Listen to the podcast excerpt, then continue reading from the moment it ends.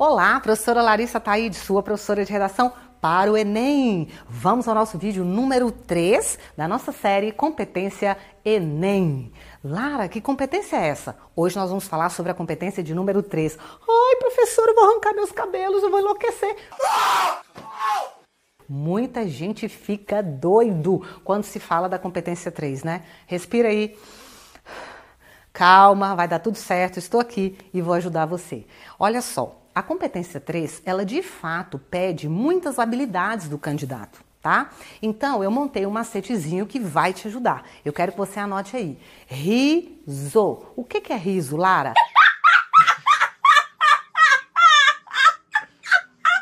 O R é relacionar. O I é interpretar. O S é selecionar e o O é organizar. Não necessariamente nessa ordem, tá? Mas você vai precisar interpretar tudo o que você sabe sobre o tema, tudo que você leu nos textos motivadores. Você vai precisar selecionar o que você vai usar e o que você não vai usar, tá? Deixar de lado também. Você vai precisar ainda relacionar esses elementos e, por fim, você precisa organizá-los em um texto coerente e coeso, ok? Mas você não pode se esquecer de aspectos muito importantes, como por exemplo, eu tenho que ler o seu texto e todas as partes têm que fazer sentido, percebe?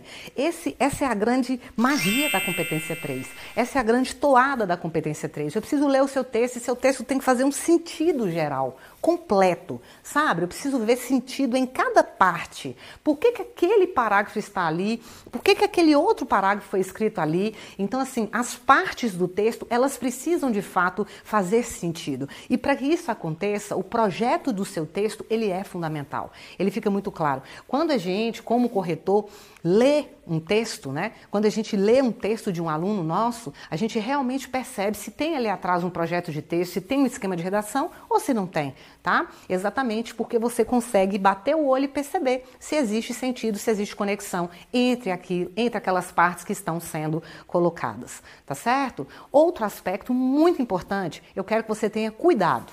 Agora eu quero o seu cuidado, agora eu quero o seu carinho com essa competência. Repara, primeiro aspecto, excesso de informação. As pessoas querem colocar muita informação na redação e acabam perdendo a própria voz. Então, às vezes, elas colocam tantas informações, tantas informações, que eu vejo tanta informação do IBGE, tanta informação do IPEA, tanta citação de Balma, tanta citação de Paulo Freire, que eu não vejo a voz do meu aluno naquela redação.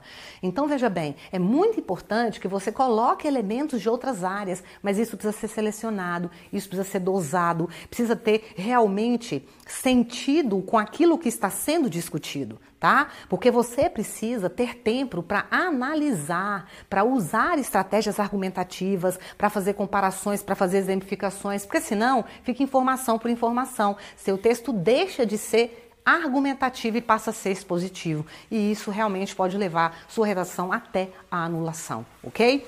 Outro cuidado muito importante é você falar muitas coisas novas nos parágrafos de desenvolvimento, tá? Você fala tantas coisas novas que você não tem condição de discutir nenhuma delas, tá certo? Esse também é um erro bastante comum, ok? Bastante atenção a isso aí. Outra questão é você não relacionar as informações do contexto da sua redação dentro do seu desenvolvimento. Ou seja, eu não consigo ver um todo na sua redação. Aquilo que você colocou como contexto precisa aparecer desenvolvido nos seus parágrafos de desenvolvimento para que de fato eu enxergue a competência 3 acontecendo, a coerência geral do texto acontecendo na sua redação, tá certo? E um último aspecto muito importante, tá? Todos os parágrafos têm que se ligar pelo sentido. É o sentido que tem que ligar um parágrafo ao outro na sua redação, para que de fato eu enxergue o sentido sendo construído, a ideia sendo desenvolvida de acordo com a temática que foi proposta. Combinado? É isso!